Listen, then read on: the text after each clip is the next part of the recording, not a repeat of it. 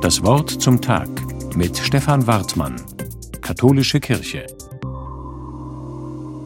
Wer eine Krippe hat, stellt heute schon die Figuren bereit, die noch fehlen, die heiligen drei Könige. Was mögen das wohl für Männer gewesen sein, von denen die Bibel erzählt?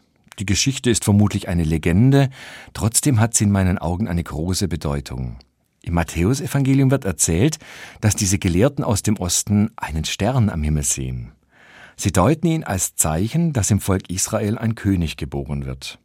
Deshalb folgen sie diesem Stern und reisen nach Israel, um den neugeborenen König zu ehren. Matthäus bezeichnet die Sterndeuter als Magoi, Magier. Das war damals die Bezeichnung für Priester aus Persien, dem heutigen Iran. Diese Männer sind Gelehrte, die viel forschen und wissen, Experten in ihrem Kulturkreis. Sie wollen aber mehr wissen, sind neugierig und offen. Und sie tragen die Hoffnung in sich, da könnte woanders etwas passieren, was auch für sie interessant sein könnte.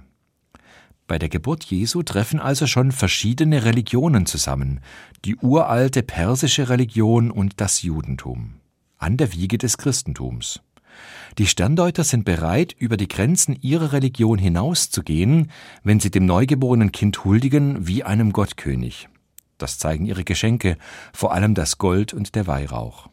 Das Matthäusevangelium ist geschrieben für Leute, die aus dem Judentum stammen und Christen geworden sind.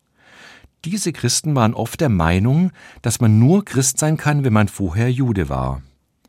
Mit der Geschichte von den Sterndeutern aus dem Osten erinnert Matthäus seine Gemeinde an die Vorstellung, dass nicht allein die Juden zur Wahrheit finden, sondern auch die Vertreter anderer Religionen. Mich beeindruckt die Perspektive dieser Männer, die Jesus suchen. Sie sind bereit, über den Horizont ihrer Religion hinauszudenken. Und mehr noch, sie hoffen sogar, dass woanders etwas passiert, was für sie Gutes bewirkt. Niemand muss dabei seinen Glauben aufgeben. Das haben die Weisen aus dem Morgenland auch nicht. Die Bibel sagt, dass sie in ihr Land zurückkehren. Mit neuen Erfahrungen, neuen Erkenntnissen über Gott und den Menschen. Es ist schön und wichtig, bei anderen etwas zu finden, was meine Hoffnung und Zuversicht stärkt. Ich will mich in der nächsten Zeit beobachten. Mit welcher Haltung rede ich mit Menschen, die offensichtlich eine andere Religion haben oder aus einer anderen Kultur kommen? Sehe ich bei ihnen, was wahr und gut ist? Stefan Wartmann aus Stuttgart von der Katholischen Kirche